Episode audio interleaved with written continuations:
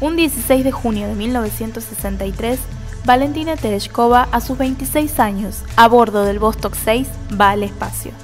Es la primer mujer cosmonauta de la historia y allanó el camino a otras que hoy cuentan su historia. Estás escuchando Radio Vostok, FM 93.9. Estás escuchando Valentina va al espacio, donde las organizaciones feministas, colectivas y autogestivas tienen la palabra para salir al espacio y llegar a vos. Bienvenidos a una nueva edición de Valentina va al espacio. Estamos en un especial de nuestro programa. Vamos a repasar un poco a las invitadas que tuvimos en esta tercera temporada, en estas entrevistas, en estos ping-pong de preguntas, en donde conocimos a mujeres militantes en nuestra provincia. Estuvimos en el primer programa con Cecilia Canevari, con la cual estuvimos conversando un poco sobre el rol del feminismo, de los feminismos dentro de la revolución cultural. Estuvimos también con Emma en el segundo capítulo conversando sobre la conquista del cuerpo.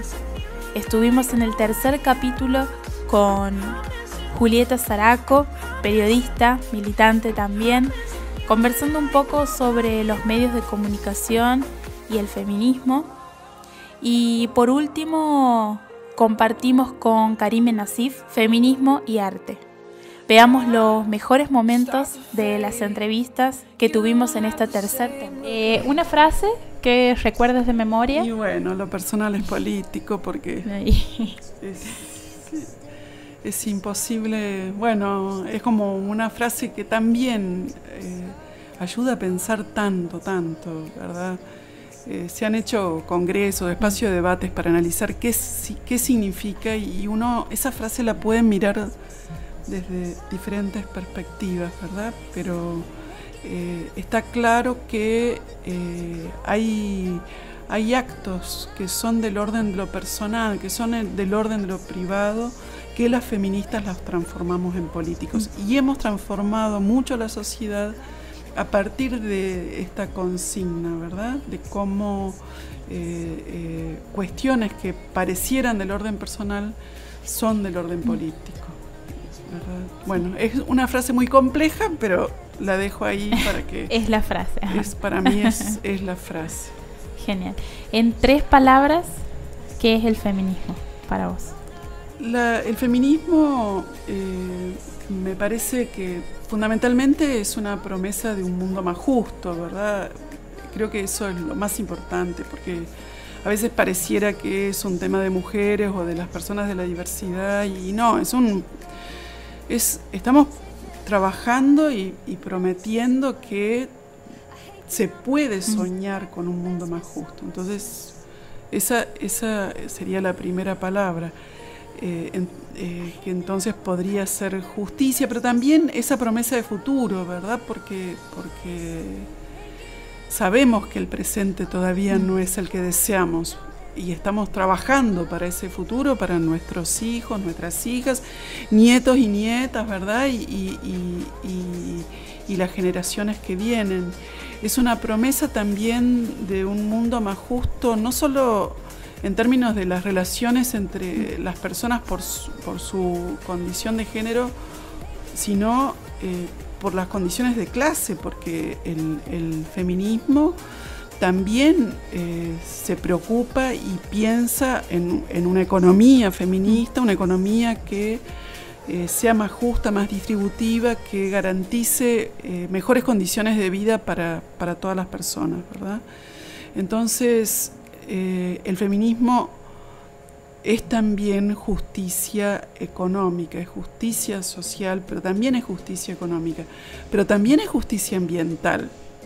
¿Verdad? Entonces, el feminismo está pensando, y hay una gran corriente del feminismo que está pensando en cómo este orden capitalista y patriarcal ha dañado el medio ambiente, hemos destruido a la naturaleza y tenemos que recuperar una relación más armónica eh, eh, con, los otros seres que habitan, con quienes compartimos este planeta. Una frase que te haya marcado o alguna frase que recuerdes de memoria. Eh, una frase que me haya marcado. Nunca es tarde.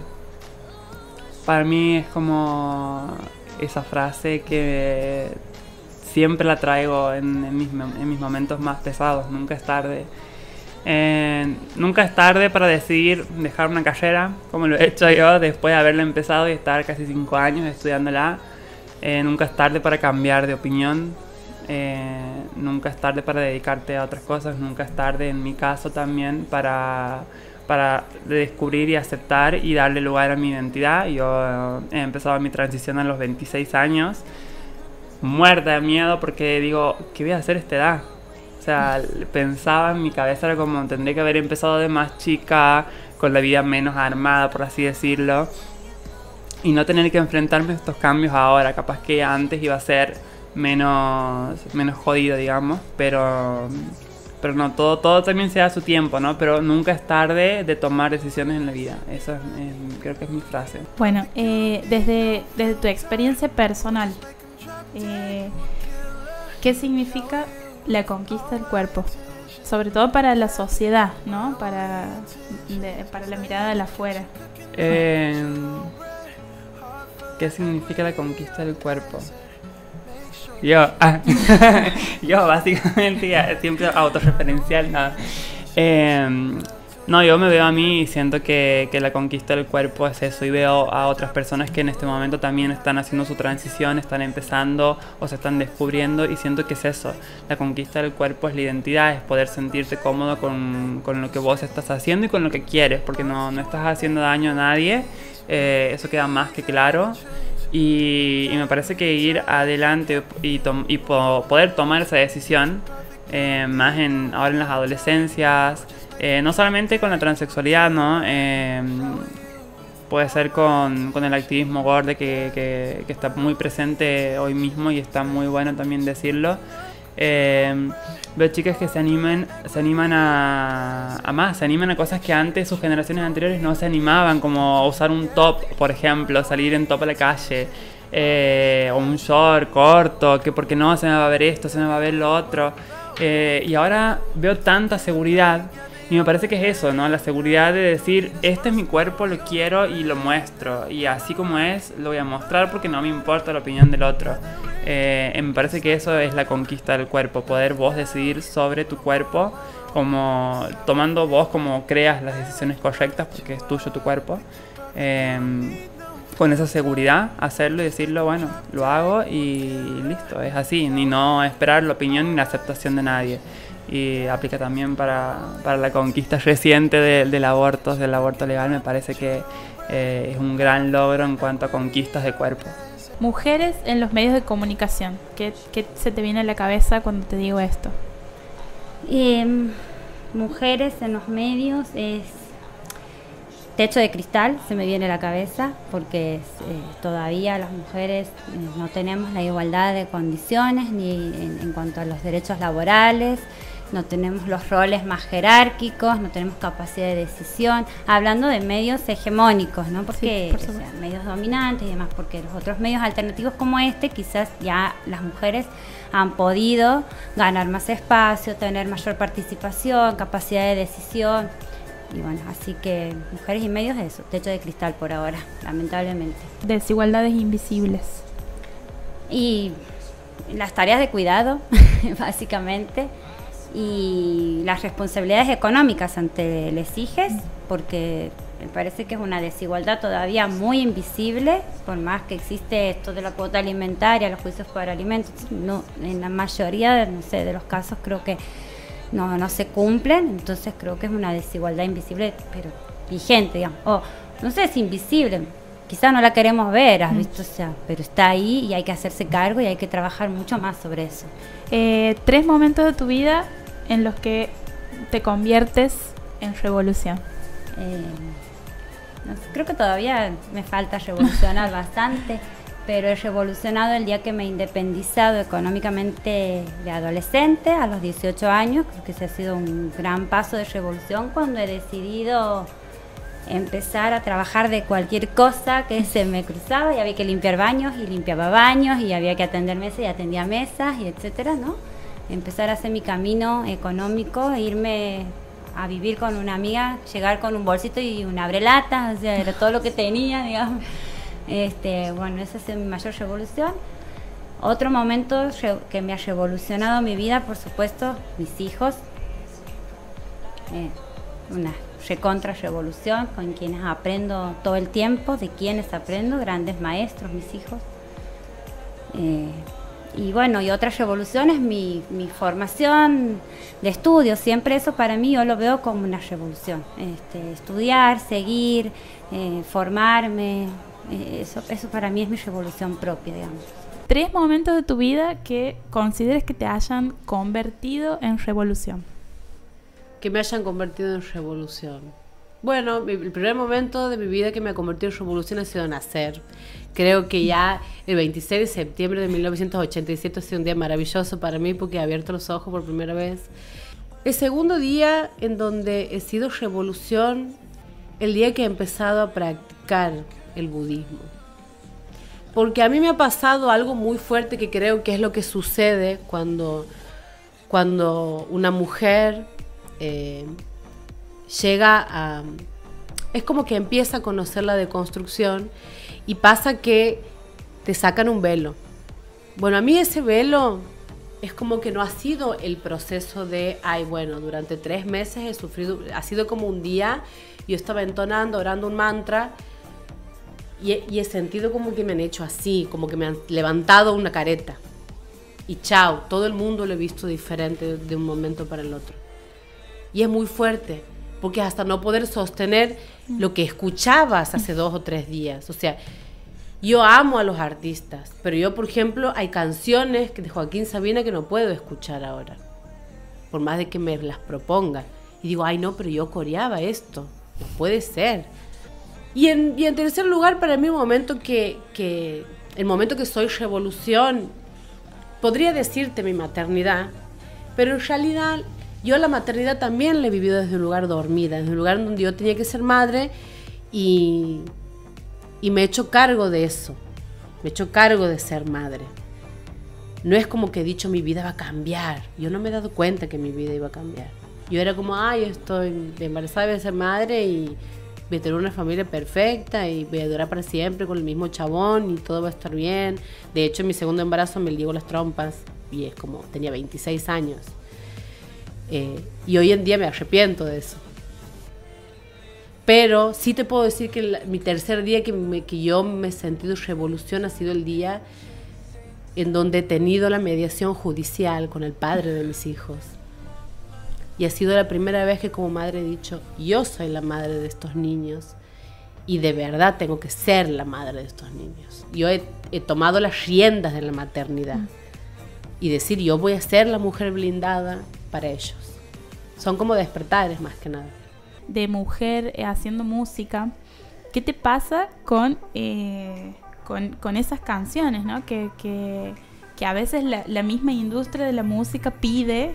Eh, y bueno, y es una contradicción en una. cuando, cuando marcabas esto de que te han sacado el velo, ¿qué te pasa con esas canciones? Y me pasa que hoy no las elijo, que sí siento aprecio por haber tenido esa época, porque por algo han pasado por mi vida, digamos, por mis, por mi MP3. Eh, pero sí me doy el permiso que antes no me lo hacía de poner en mis listas eh, mujeres. Y, y es un permiso que me lo doy porque digo hoy, y todavía sigo diciendo permiso porque yo estoy muy ligada a la música porque soy cantante, porque tengo todo el bagaje este de, decidir proyectarme desde ahí. Pero hay veces que no es siempre, que sí es como este, eh, este ángel y demonio, como que me están hablando constantemente de que eh, me hacen sentir insuficiente todavía algunas cosas. Pero sí me propongo y estoy completamente satisfecha de tener listas de reproducciones de mujeres constantemente.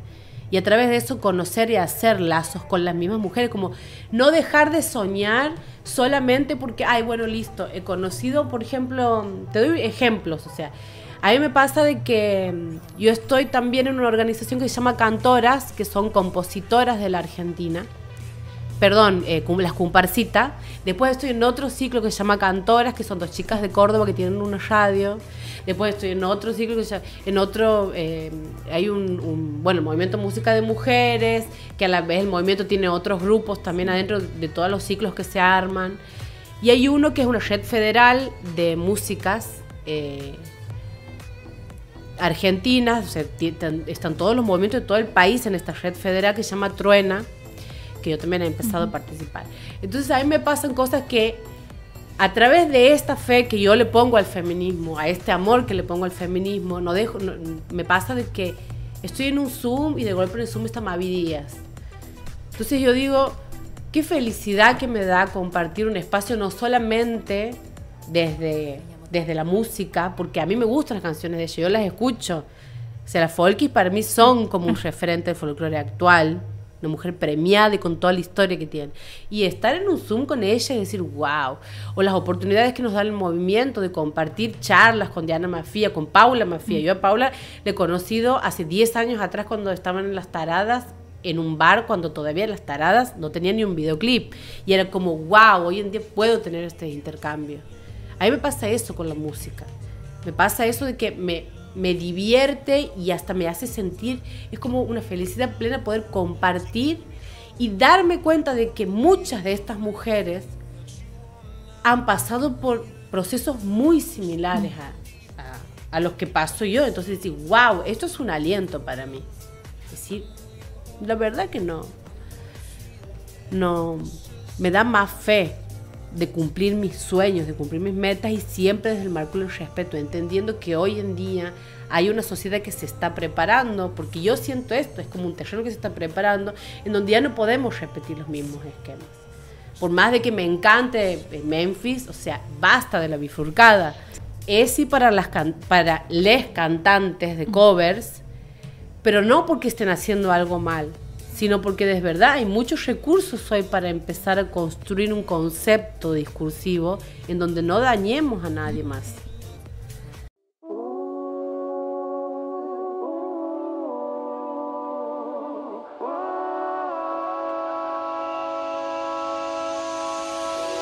Yo soy la que quiero ser, ni el cielo que ahora ves, negras.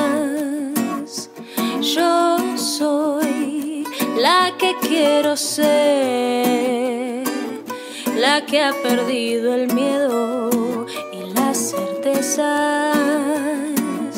la mano al corazón y los pies en la tierra y el ritmo del tambor que me haga fuerte si el dolor me llega.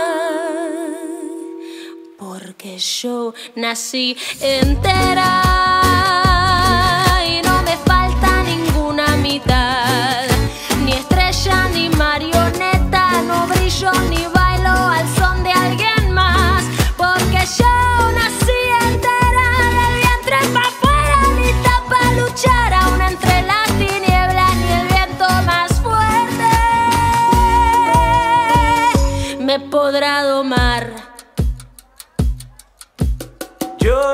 soy el que nunca ve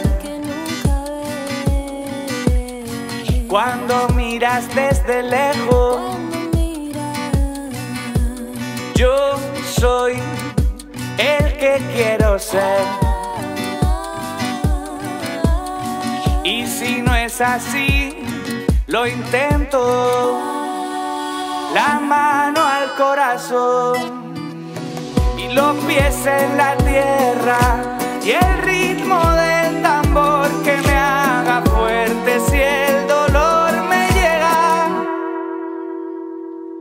Porque yo nací entera y no me falta ninguna mitad, ni estrella ni marioneta, no brillo ni bailo al son de alguien más, porque yo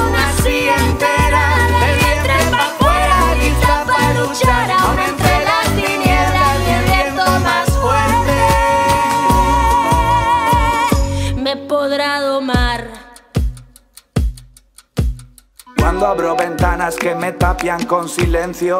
Crecen las sombras y si nos ladran los perros, vuelan las bocas que sembrando van el tedio. Y sí, huyen los ojos cuando hay vida en su reflejo. Y cada día es más difícil hacerlo todo. Pero si me escuchas, siento que no estoy solo. Y sé que la alegría con que empujo cada hecho abre la puerta que alimenta el crecimiento. Yo nací entera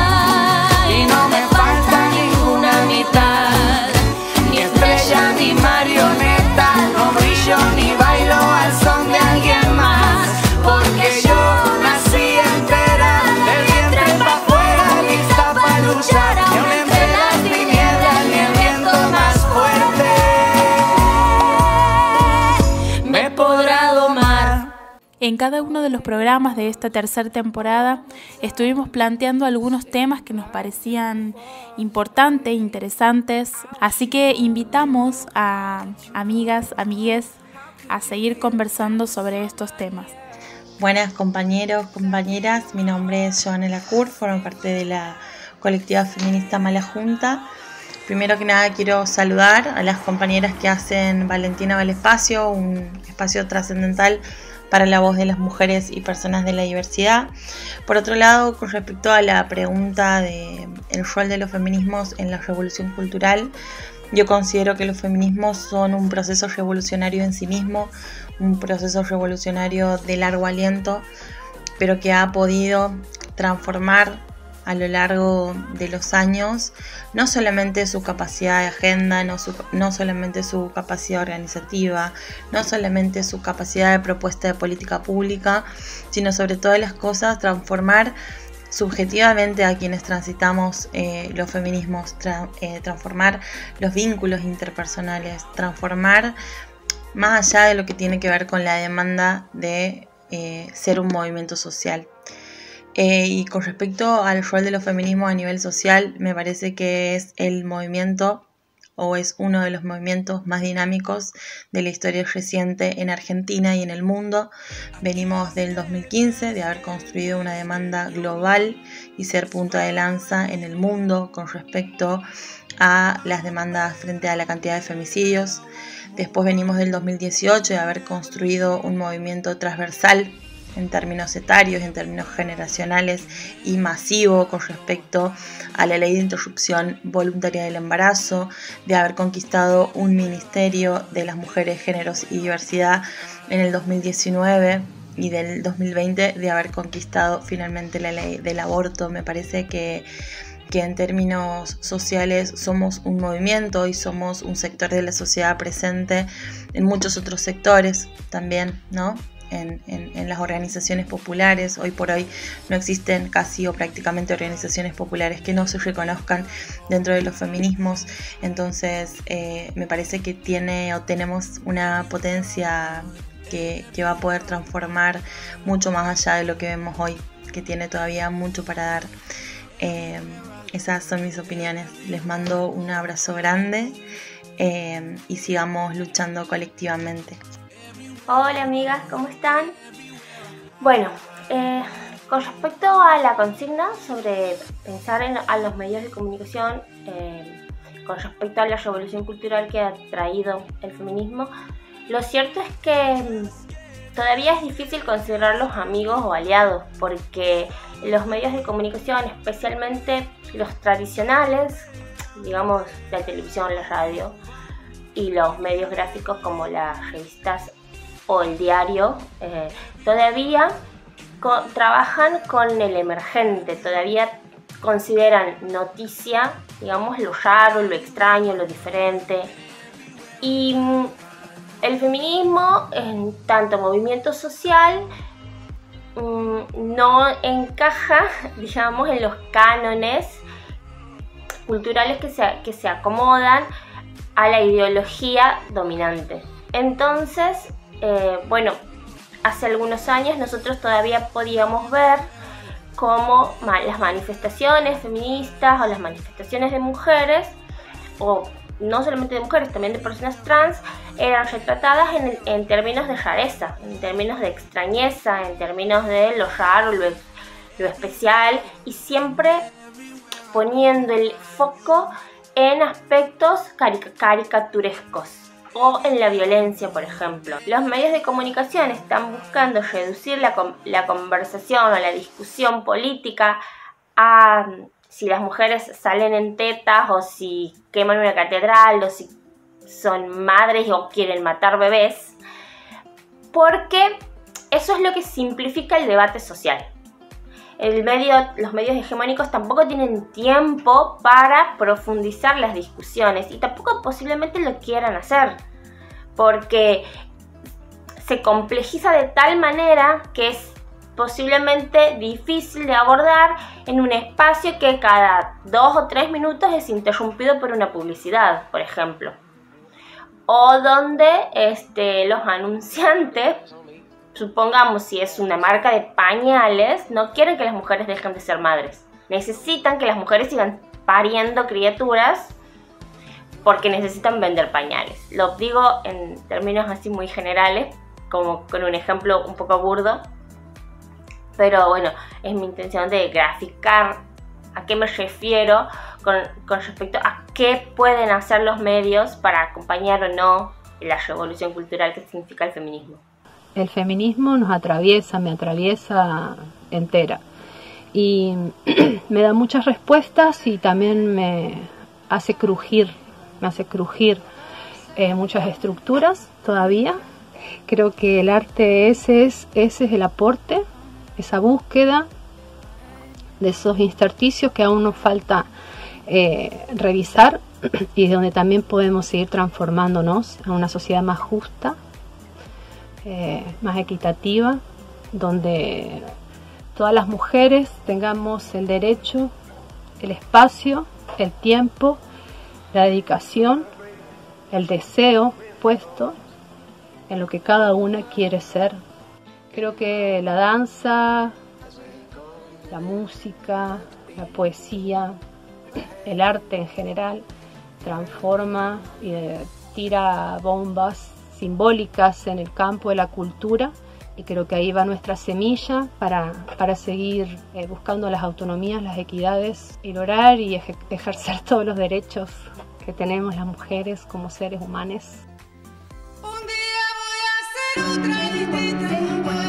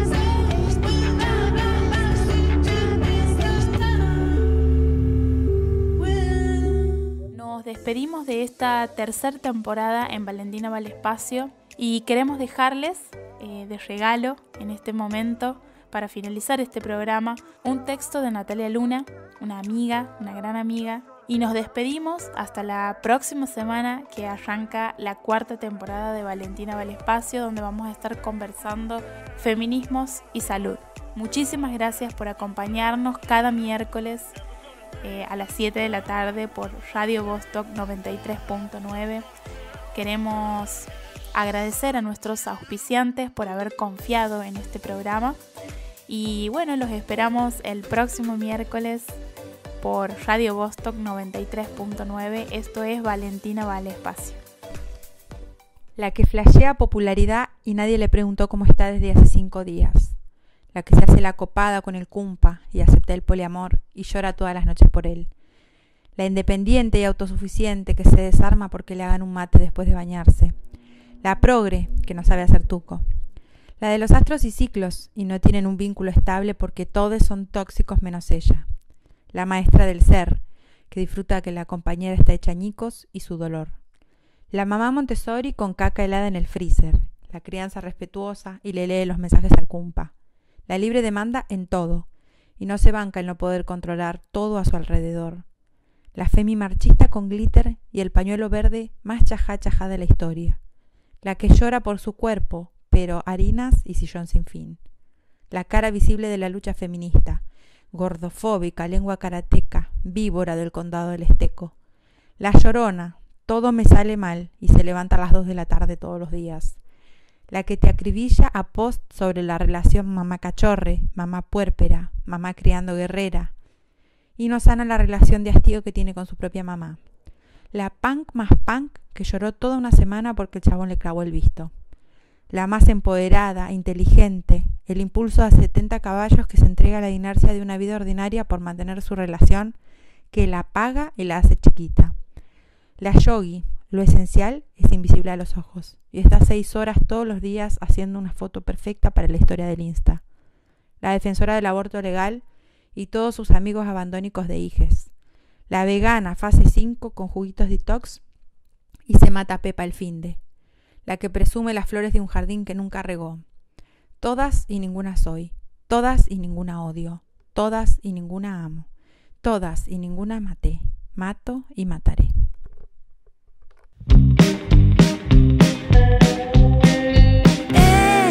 Escorpión,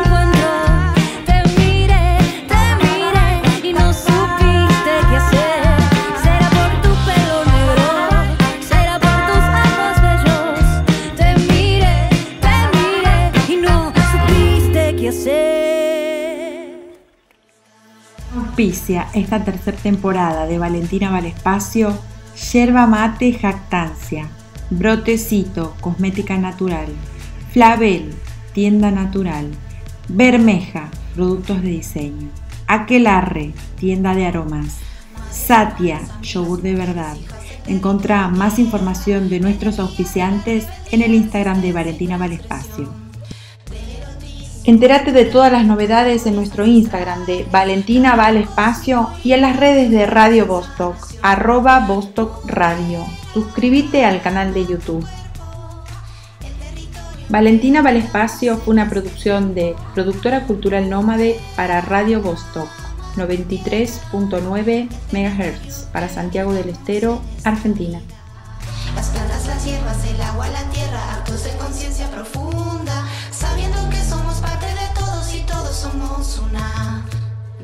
con nuestras fases lunares, la paz con nuestras menstruaciones. Que nos nombremos y reconozcamos el sabio entre vos y yo. El sabio entre vos y yo.